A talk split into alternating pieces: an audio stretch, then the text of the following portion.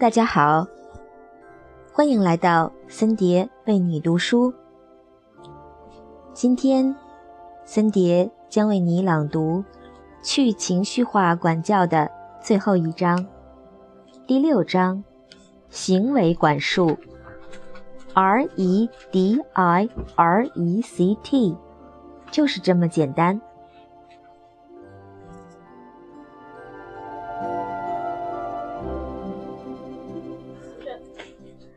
安娜十一岁的儿子保罗从学校里来电话，询问说他今天下午能不能跟他的好朋友哈里森一起回家。根据保罗所说的计划，他们会走回哈里森的家，然后他们会做好作业，接着玩到晚饭时间。安娜问哈里森的父母是否知道他们的打算，保罗保证说他们知道。于是安娜告诉儿子。他会在吃晚饭之前去接他。然而那天下午晚些时候，当安娜给哈里森的妈妈发短信，告诉他说自己过几分钟就会去接保罗时，哈里森的妈妈却告知说他正在上班。然后安娜得知哈里森的爸爸也没在家，他们都没听保罗说过这个计划。安娜生气了，她明白这中间。也许多少有些误会，但是看起来真的很像是保罗撒谎了。情况最好是保罗自己也没搞清楚他们的计划，但如果是这种情况，当他知道哈里森的父母没在家，也联系不上时，就应该告诉他。最坏的情况则是，他纯粹就是对他撒了谎。从哈里森家在保罗回家的路上，安娜很想对他发火，惩罚他。并愤怒地教导他关于信任和责任感的道理，但他没有这么做。他采取了全脑管教法。儿子已经不小了，此时他的大脑也并不处于逆反状态。要达成情感连接，只需抱抱他，问他是否玩得愉快就好。然后他直接向儿子展示了何谓怀着尊重去进行沟通。他告诉他自己与哈里森的妈妈通短信了。然后简单的说：“我很高兴看到你和哈里森一起玩的这么开心，但我有个疑问。我知道你应该明白信任在我们的家庭里有多么重要，所以我想知道这中间发生了什么事情。”他以平静的语调这样说着，没有表现出一点儿严厉的态度，反而是传达了对这一情况的不解和好奇。安娜采取的方法是从好奇心出发的。他先给予了儿子一点利益，然后再进行管教。这样做可以遏制冲突在这一管教情境中产生。即使他现在很生气，他也没有立即断定说儿子是有意欺骗了家长。所以保罗听见了妈妈的问题，却没有觉得被直接指责了。此外，他的好奇心让保罗觉得自己有责任公正地检视自己。所以他必须反思自己的决定，而这能让他有机会锻炼一下自己的上脑。安娜的管教方法让保罗明白，妈妈是在假设自己大部分时候都能做出明确的决定。所以，当他发现儿子并不是这样的时候，会感到很疑惑，也很惊奇。就这件事情来看，保罗确实没有做出明智的决定。于是，他向妈妈解释说。哈里森觉得他爸爸应该在家，但是当他们走到门前时，却发现他爸爸没在。他也知道自己应该马上让妈妈知道这事儿，但就是没行动。他会说：“我懂了，妈妈，我应该告诉你，其实没人在家，对不起。”然后安娜就可以进行回应，并从情感连接转向理性引导了。她可以这样说：“是的。”我很高兴你也清楚，应该告诉我一声。那跟我详细说说为什么没告诉吧。但是他明白自己不只想通过理性引导来管束这一种行为，他觉得可以通过现在这个机会，帮助儿子培养重要的人际交往能力，并且使他明白自己的行为有点伤害了他的信任，也违反了如果计划有变要知会一声的家庭共识。所以他在进行理性引导之前，先遏制了自己的怒火。在进行理性引导之前，先说平静，再谈连接。你有没有看过那幅自第二次世界大战之后就流行开来的英国海报？上面写着：“保持平静，继续前行。”当你的孩子或者你自己大发脾气时，不如把这句话当成清心咒。安娜明白，在面对保罗的行为问题时，保持平静有多么重要。暴怒和对他吼叫不会对任何人有任何好处。事实上，他们还会让保罗逃得远远的，并且他现在的重点是利用这个管教机会来约束孩子的行为。并进行教导，而暴怒和吼叫会将他的注意力从这个重点上转移开来。接下来我们会看到并谈到对做出糟糕决定或者完全无法自控的孩子进行理性引导的各种方法和策略。但在你决定要用哪种策略去引导孩子使用他们的上脑之前，应该先做一件事。检视自身，请记住，一定先要自问：我准备好了吗？这与自问我的孩子准备好了吗同样重要。设想你一走进刚刚打扫过的厨房，就发现四岁的女儿正坐在柜台上，身边有一个空的鸡蛋箱和一沓破碎的蛋壳，她正在用她的沙锹搅拌着满满一桶的蛋液。又或者，你十二岁的儿子在星期天下午六点通知你说，他的三 D 细胞模型是明天早上就交，尽管他之前跟你承诺说所有作业都做好了，然后整个下午都在和朋友打篮球、打电玩。在这种令人懊恼的时候，你最好是暂停一会儿，要不然你那逆反的大脑也许会让你开始吼叫。或者至少开始说教，说一个四岁的或是十二岁的孩子理应明白更多道理。别这样，暂停下来吧，只是暂停，让自己缓口气。别去反应，别实施惩罚，别在这个火气正旺的时候开始说教。我们知道这并不容易，但是请记住。如果你的孩子做错了什么事情，你得通过理性引导来让他们恢复上脑的工作，所以你也该先恢复你自己的，这个很重要。如果你三岁的女儿正在闹脾气，请记住，她只是一个小孩儿，她控制身心的能力有限，而你的职责是做好你们这段情感关系中的大人，承担起家长的义务。在这场情绪风暴中，做一个安全宁静的避风港。你对孩子的行为做出反应的方式，会对整个局面的走向造成重大的影响。所以，在你进行理性引导之前，请先检视你自己，尽最大的努力保持平静。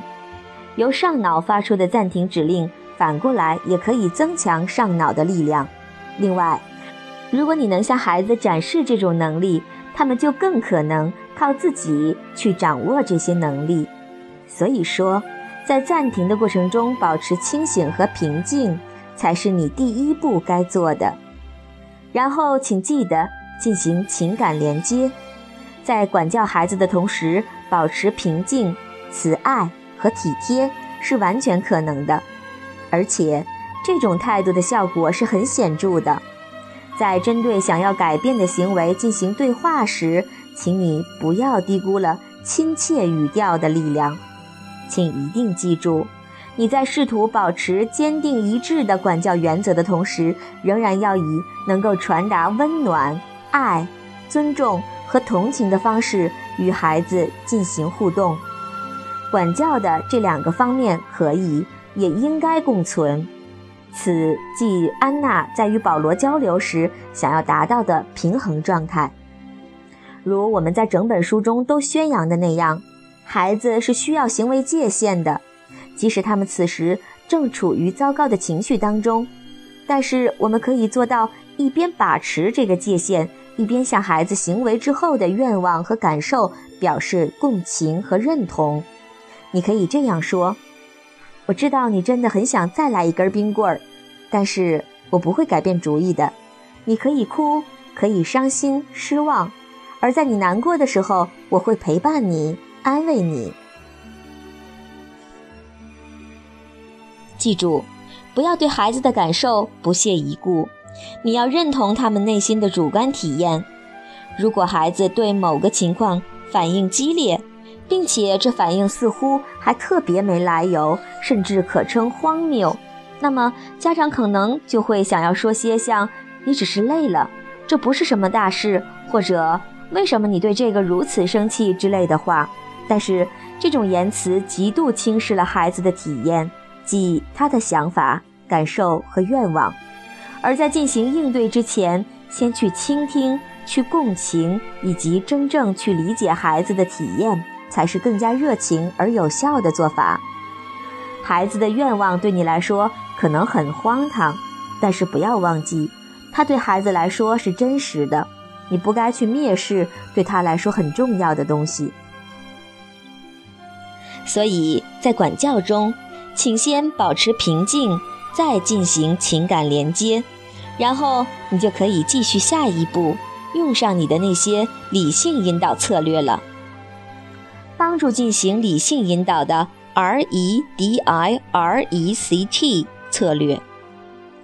这一章接下来的内容，也许是你期盼已久的具体的去情绪化理性引导策略，它们可以供你在完成与孩子的情感连接之后，引导他们恢复上脑的工作。为了整理这些策略，我们以他们的首字母为序，列举如下：少说话 ，reduce words；接纳各种情绪，embrace emotions；要叙述，不要说教，describe don't preach；让孩子参与管教过程，involve your child in the discipline。用有条件的肯定表达反对的意思，reframe a no into a conditional yes。 着重于积极的东西，emphasize the positive。有创造性的处理问题，creatively approach the situation。传授第七感技巧，teach mindset tools。在我们进入具体的阐述之前，请先搞清楚，这个单子并不需要强记。我们只是列举了部分这些年来与家长打交道的过程中觉得最有帮助的建议。你也可以将这些策略都纳入你的管教工具中，然后在不同情境中，根据你自己的管教观以及孩子的脾气、年纪和成长阶段来选择最行得通的那一款。理性引导策略之一：少说话。在管教互动中，家长经常会觉得有必要指出孩子哪里做错了，并点出有哪些地方下次需要改进的。而另一方面，随着孩子渐渐长大，他们通常也明白自己哪里做错了。他们最不喜欢的，或者说最不需要的，就是关于他们犯的错误的冗长说教。我们强烈建议你在进行理性引导的时候，要抑制自己讲太多话的冲动。处理问题和进行教育固然重要，但在这么做时，请保持言简意赅。不论你的孩子年纪有多大，太长的说教是不大可能让他们更有倾听意愿的。你只是在以过多的信息和感官冲击来碾压他们，其结果就是他们经常懒得理你。和可能还不懂得好坏之分的年幼孩子相处时，少说话就变得更为重要。通常来说，他们还没有介绍冗长说教的能力，所以我们真的还是少说话为妙。若你正在蹒跚学步的孩子，因为你的注意力全在另一个孩子身上。却忽略了他，而恼怒地打了你，你也不应该就此展开一段冗长而乏味的演讲，喋喋不休地说着为什么将打人作为发泄负面情绪的方式是不好的。你应该试试用下面这个四步法来处理这个情况，然后把这一页翻过去，而无需多说话。第一步，进行情感连接，正视行为背后的情绪。哦，你现在很恼火，对吗？有时候等待确实很熬人。第二步，正视行为。被打会让人觉得很受伤。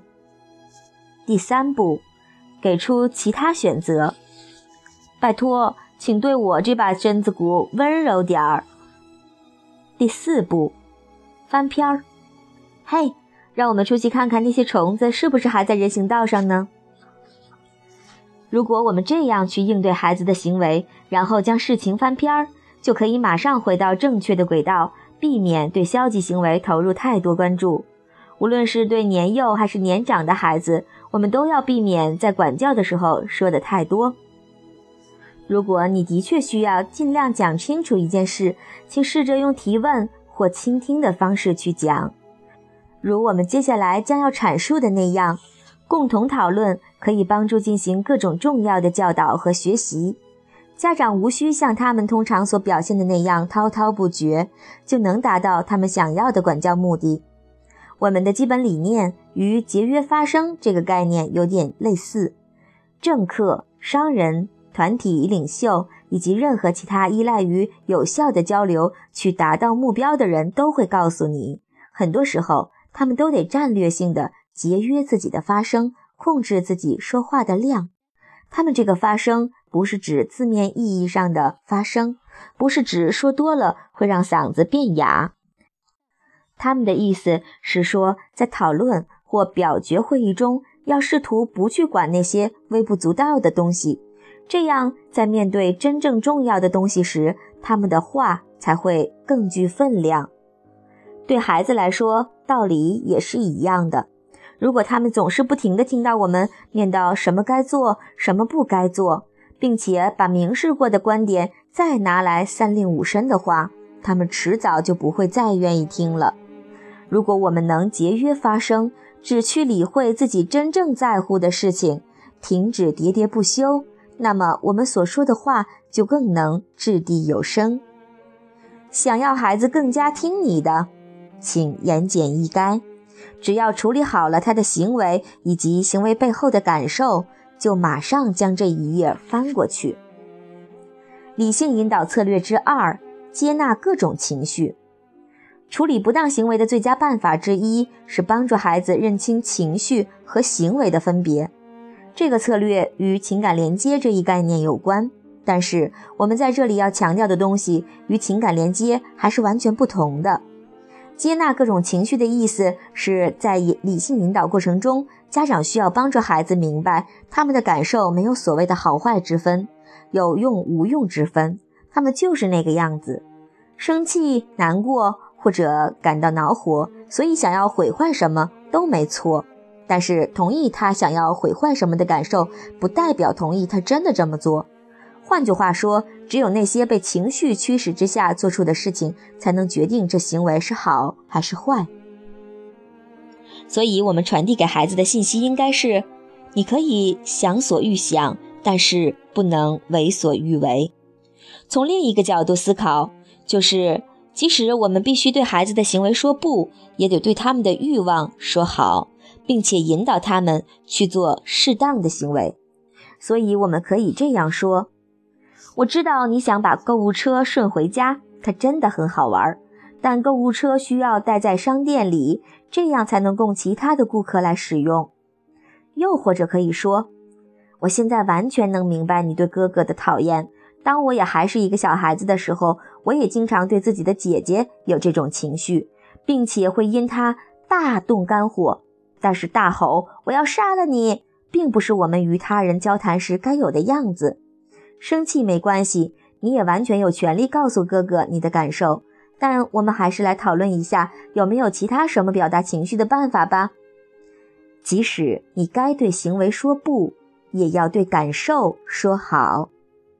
如果我们不辨明、不认同孩子的感受，又或者如果我们暗示说他们应该抑制自己的情绪，或者他们的情绪没什么大不了，很愚蠢。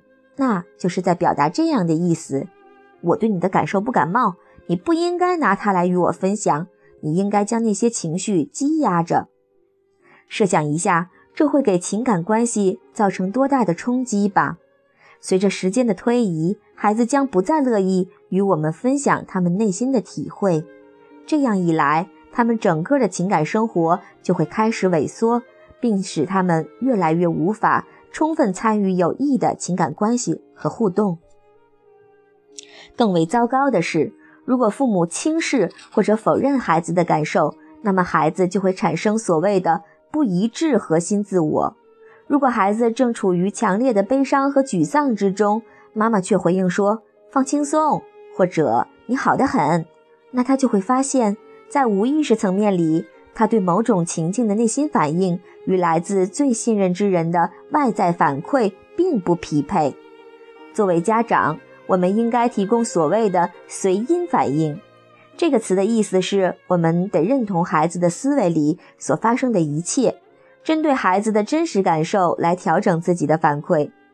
如果孩子在某件事上有所体验，而他的抚育者给予的反馈与之相一致，即如果他们之间的这些东西是匹配的，那么孩子内心的体会就会显得有意义起来，他就能理解自身。就能满怀信心地给内心的这种体会命名，并且能就此与他人交流，他将会成长起来，并学会从一致核心自我出发来行事。但如果这种匹配并不存在，此刻妈妈的反馈与女儿的感受并不一致，又会怎样？偶尔一次匹配不上，不会造成持久的影响。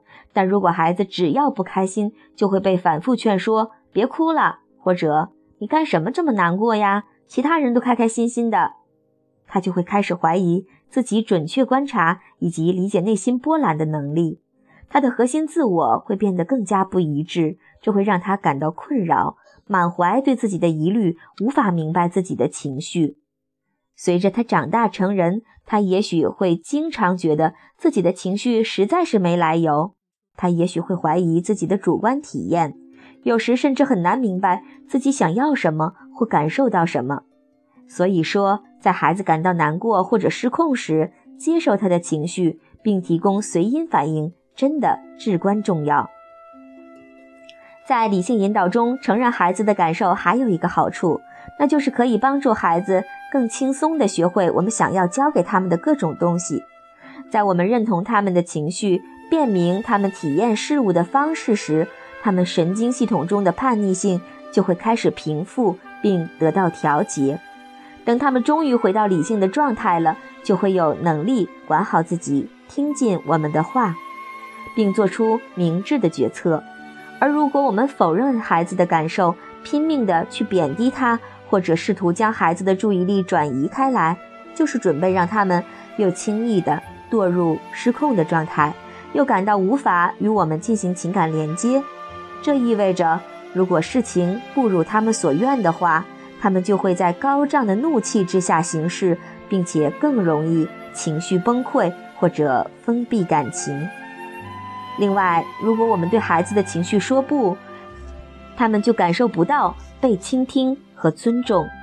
我们要让他们知道，我们会一直守护着他们，会一直倾听他们的感受。他们可以来跟我们讨论任何他们担心的或者正在对付的事情。我们不想造成这种误解。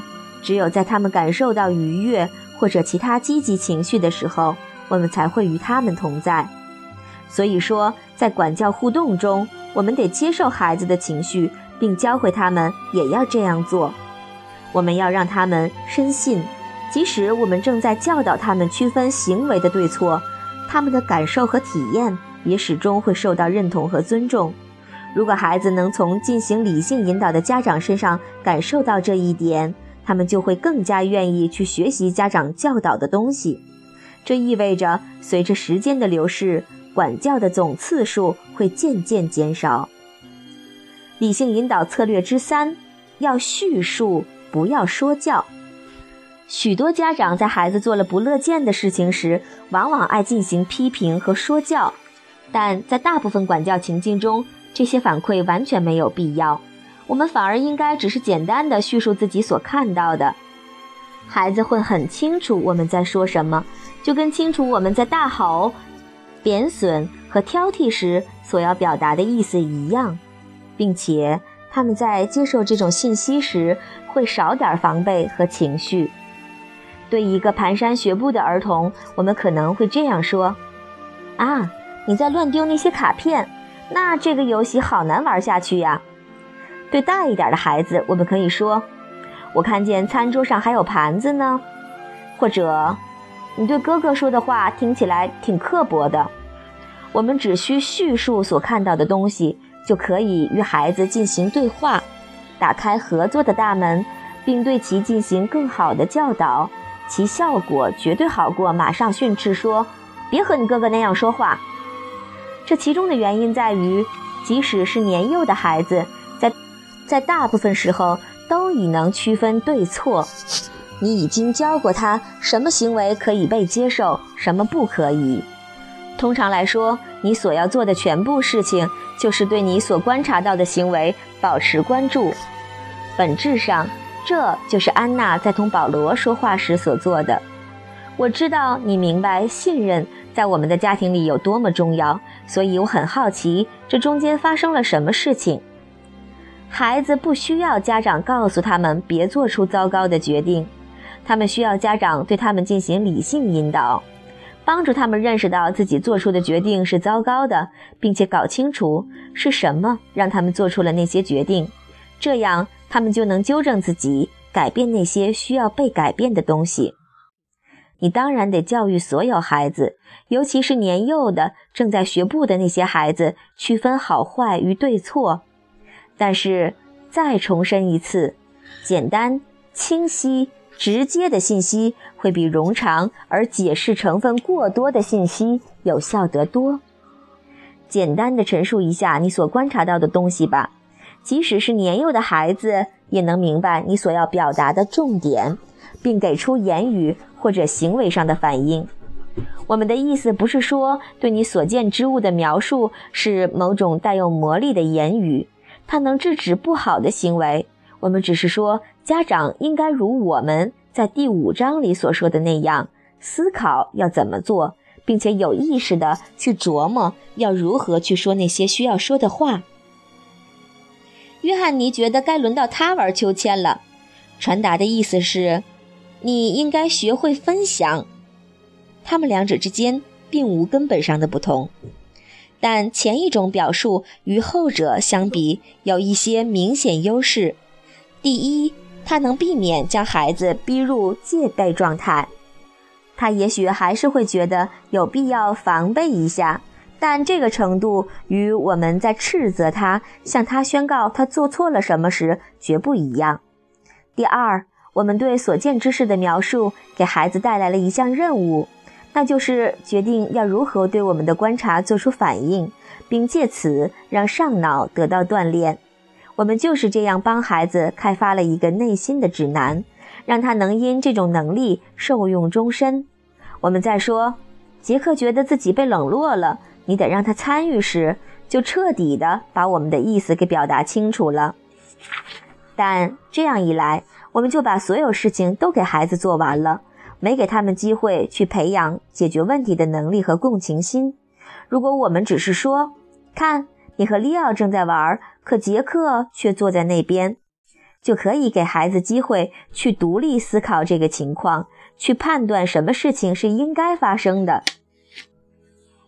与其去批评、去攻击，不如叙述你所看到的。第三，描述我们所见之物，可以开始一段对话，即这一事实蕴含着这样一个意思，那就是孩子在做了我们所不乐见的事情时，我们的默认反应是与他就这个问题聊聊天，让他去解释，并借此增进洞察力。然后，如果有必要。我们可以给他一个机会去为自己辩护或者道歉，并针对他的行为可能造成的任何麻烦提出解决方案。发生什么了？你能帮我搞明白吗？我弄不明白。这些话对我们教导孩子很有用。我们在指出自己所看到的这些，并要求孩子帮助我们理解这一切时，就是在为合作、对话以及成长打开大门。你是否看到这内容无甚差异的两种反馈是如何轻易地在孩子身上激起截然不同的反应？只因家长表达意思的方式有别。家长在叙述他们所观察到的东西，并要求孩子帮助他们理解这一切时，他们就可以暂停一会儿，让孩子的大脑开始工作。这样，孩子就能够在反馈中扮演一个积极的角色。这一条理性引导策略直接指向下一条。下一条要义在于让管教成为一个合作互助的过程，而非自上而下的。家长意愿灌输，理性引导策略之四，让孩子参与管教过程。说到管教时的沟通，家长的传统办法就是交谈，而孩子所能做的就是倾听。在所有可供考虑的选择当中，单向的以自言自语为本的办法是最好、最可行的。而家长们往往只是根据这样一个未被验证的假设就行动了。然而，近来许多家长都了解到，管教是可以做得更加尊重孩子、更加有效的。如果他们能够进行一段合作、互惠、双向的对话，而非一厢情愿的来一篇长篇大论的话。我们不是说家长应该放弃他们在亲子关系中的权威形象。如果你已经读到这里，就会知道我们绝对不提倡这样做。但是我们确实也要明白，如果能让孩子参与到管教过程中来，他们就会更加觉得自己受到了尊重，更倾向于接受家长所提倡的那些东西，还会因此更愿意合作。甚至帮助我们给那些让我们觉得有必要进行管教的问题提出解决方案。最终，家长和孩子可以团结在一起，共同努力去搞清楚要如何做才能给那些要管教的状况以最圆满的处理。还记得我们关于第七感的讨论吗？还记得帮助孩子开发出对自身行为的洞识和对他人的共情心有多重要吗？如果你已与孩子建立了情感连接，他已准备好去接纳一切。为了培养孩子的洞察力，你就只需要这样发起对话。我知道你懂规矩，所以我很好奇是发生了什么事情你才会这样的。然后再为了培养他的共情心以及进行整合修复而这样说。你觉得这对他来说意味着什么？你要怎么做才能修复这个情况？设想你八岁的儿子开始失控，大发脾气，因为他姐姐已经要去参加下一个玩伴聚会了，而他觉得自己好像还什么事情都没做。盛怒之下，他把你最爱的太阳镜扔到房间那头，摔破了。而当你已冷静下来，并与儿子建立了情感连接的时候，你打算怎么与他讨论他的行为呢？传统的办法是给他讲一篇长篇大论，说些这样的话：生气没什么，每个人都会生气，但是就算在气头上，你也得控制自己的行为。我们不应该弄坏别人的东西。下次你生气时，记得找一个合适的方法来排遣那些强烈的感情。这种表述风格有什么不对的地方吗？没有，完全没有。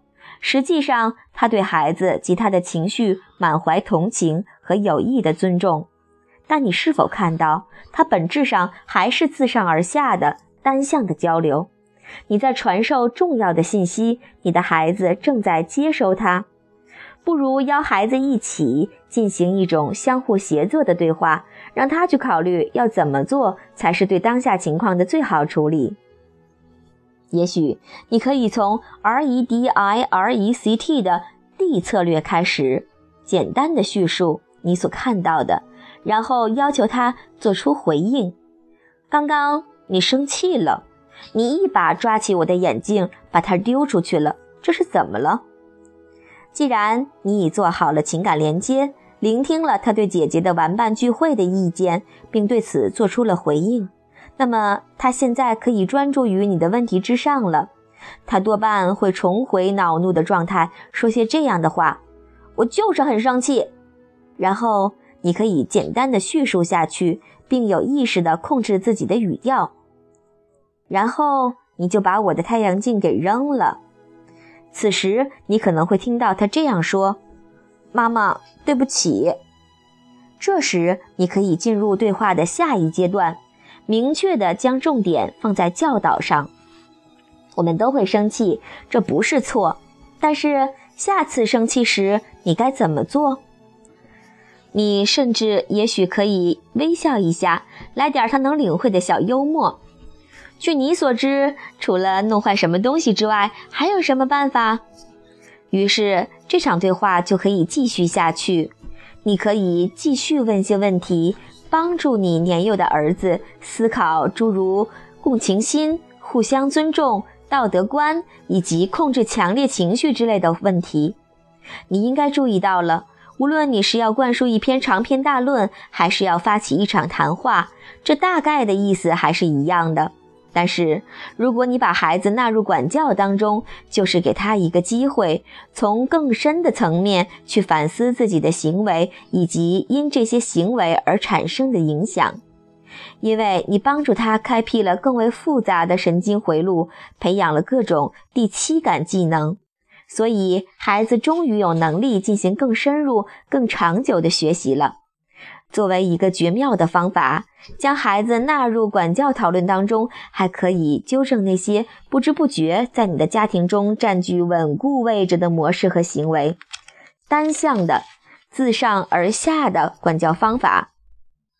也许会让你冲进客厅宣布：“这些天你花了太多时间在电玩上，从现在开始一天不能玩超过十五分钟。”可以想象一下你会收到什么样的回应。若你在等待你的孩子，一直等到了晚饭时间，等到每个人都在餐桌前坐定了，他才过来。于是你说：“我知道你最近电玩打得很多，但是这样不太好。”电玩让你把功课落下了，并且我想你也应该在其他活动上花点时间，所以我们应该提出一个新方案来。对此，你有什么主意吗？在你提出要削减孩子面对屏幕的时间那一刻，他很有可能会直接抗议。但是你要就这个问题与他进行交谈。如果孩子终于明白了你削减时间的意思的话。他们就会投入这段谈话当中，并判断该给自己设定什么样的行为界限。你可以提醒他们做出最终决定的还是你，但是请让他们明白你在征求他们的意见，因为你尊重他们，想要考虑到他们的感受和愿望，并且相信他们有能力帮助解决问题。然后，即使他们并不喜欢你做出的最后决定，也会明白，至少自己的意见曾被考虑过。其他情况下，我们也是按这个套路走。我知道我们习惯于在晚饭后做功课，但这样安排并不好，所以我们需要给出新的方案。对此，你有什么主意吗？或者，我注意到你因为必须在早上上学之前练钢琴而不太开心。那有没有别的时段能让你觉得练习会愉快些？怎样安排对你来说会比较适合呢？通常他们提出的方案与你针对这个情况想要强制进行的方案也是一样的，但是这样做可以让他们有机会去锻炼上脑，并且始终感受到你的尊重。让孩子参与管教过程最大的一个好处就是，他们经常能为解决问题提出很棒的、你甚至都想不到的新点子。此外，你可能还会震惊地发现。他们原来是那么愿意做出妥协，用和平的方式打破这僵局。Tina 曾说过一件事：有天早上九点半时，他四岁的儿子坚定地要求吃点好的，确切来说是要一袋水果干儿。于是他告诉他，水果干儿确实是很美味，但是马上就出午饭了。不过午饭过后，你可以享用它。缇娜的儿子不喜欢这个安排，他开始哭闹和争辩。缇娜回应说：“等待并不太好受，是吗？你想吃水果干，而我想让你先健健康康的吃好午饭。嗯，对此你有什么好主意吗？他可以看到儿子那认知的滚轮转动了几秒，然后他的眼睛欣喜地睁大了。他喊道：“我知道，我可以现在先吃一块，吃完午饭再吃其他的。”孩子感到自己得到了许可，他与妈妈之间不再有力量的对抗。缇娜也乐于给孩子一个机会去自行解决问题，而要达到这一局面，只不过是要缇娜允许他先吃一块水果干儿。这没什么大不了的。当然，有些事情是不能给出一丁点儿让步空间的。有些时候，你得让孩子直面拒绝，给他机会去学习等待，或者学习调节失望的情绪。但通常来说，只要我们将孩子纳入管教过程中来，结果都会是双赢。即使孩子年纪非常小，我们也得尽可能让他们参与进来。得要求他们反省自己的行为，思考以后要如何做才能避免出现今天的情况。还记得你昨天发脾气了吗？一般来说，你都不会打人踢人的，这是怎么了？在这些问题的相助之下，你就可以给孩子提供机会去练习反省自己的行为，并开发出对自身的洞识。你也许不会从年幼的孩子那里得到最好的答案。这个很正常，但是你在为了这个目标打好基础，而这其中的重点在于要让孩子去反省自己的行为，然后你可以问他，下回生气时他会不会有什么不同的表现？你可以通过讨论来了解他想让你做点什么，以此帮助他冷静下来。这种讨论可以加深他对情绪调节、尊重情感关系。预先计划以及合理表达自我等能力的重要性的理解，它还能帮助你向他表达他的参与和想法对你来说有多重要。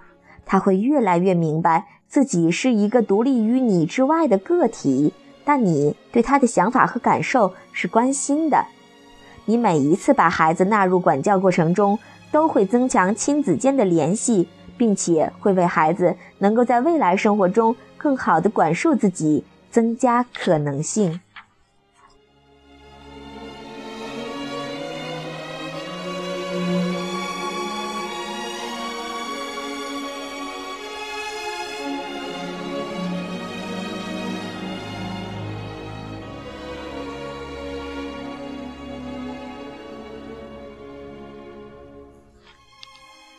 今天森蝶就为你读到这里。我们下一期节目继续。